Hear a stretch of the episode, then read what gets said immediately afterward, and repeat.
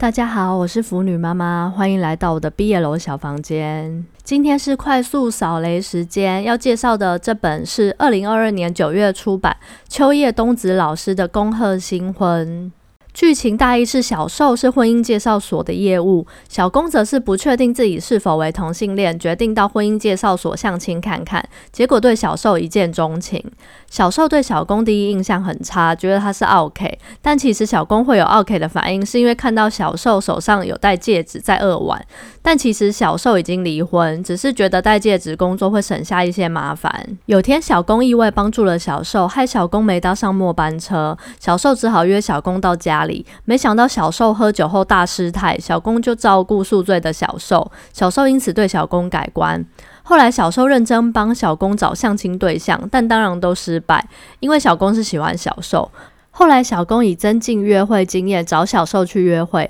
两个人发现兴趣相合，相处起来也很轻松。小受发现自己喜欢小公，所以申请换人当小公的业务。小公受不了，找小受出来摊牌，两个人就在一起了。